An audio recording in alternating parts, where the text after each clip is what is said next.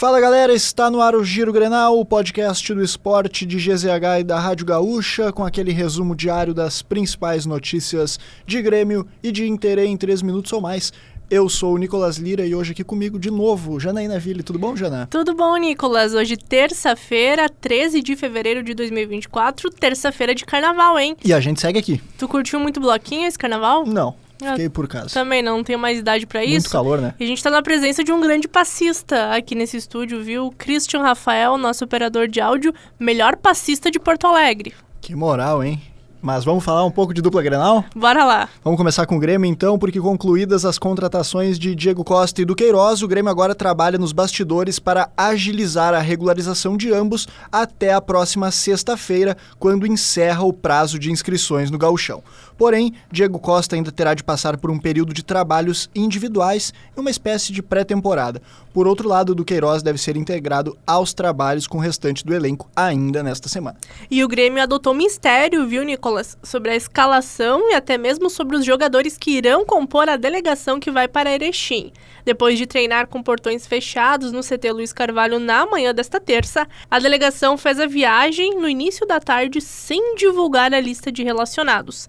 Porém, a promessa já havia sido feita pelo técnico Renato Portaluppi de que um time alternativo vai enfrentar o Ipiranga pela oitava rodada do Gauchão. E Grêmio e Ipiranga jogam às 7 horas da noite desta quarta em Erechim. Um provável time do tricolor para o jogo tem Kaique no gol, Fábio, Gustavo Martins, Bruno Vini e Wesley Costa, Ronald, Dodge, Galdino, Natan e Lucas Bessosi e na frente André Henrique. E nem o Renato viaja, né, para é comandar a equipe lá em Erechim.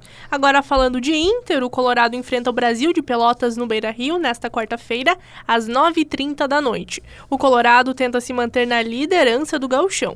E sem Kudê, que foi expulso na última partida, Lúcio deve comandar uma equipe com força máxima máxima dentro das quatro linhas, buscando encaminhar a classificação para a próxima fase. Assim, um provável time do Inter tem Anthony no gol, Bustos, Vitão, Mercado ou Robert Renan e René, Arangues, Bruno Henrique, Alan Patrick e Wanderson. E aí na frente as dúvidas, né? Ou Luca, Johan ou Gustavo Prado. E no comando de ataque, Ener Valência. E o atacante Pedro Henrique não vai mais para o Vasco da Gama. Nos últimos dias, o jogador do Inter chegou a aceitar os termos propostos pelos cariocas.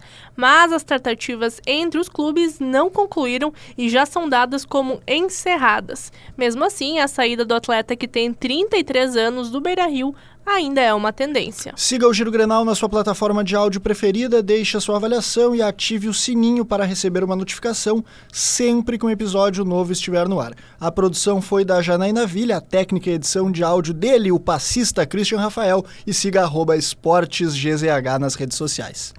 Ô, Nicolas, final da Libertadores deste ano em Buenos Aires, na Argentina. É, a gente não sabe ainda qual vai ser o estádio, né? Se vai ser a Bomboneira, enfim, mas a tendência é que a final seja mesmo no Monumental de Nunes, né? O estádio do River Plate foi reformado, tem hoje capacidade para 83 mil lugares, é o maior da América do Sul, então tudo indica que a casa do River será o palco da final da Libertadores. É, a Buenos Aires que foi candidatura única para receber essa final da Libertadores. Imagina dois brasileiros brasileiros lá na Argentina fazendo a final.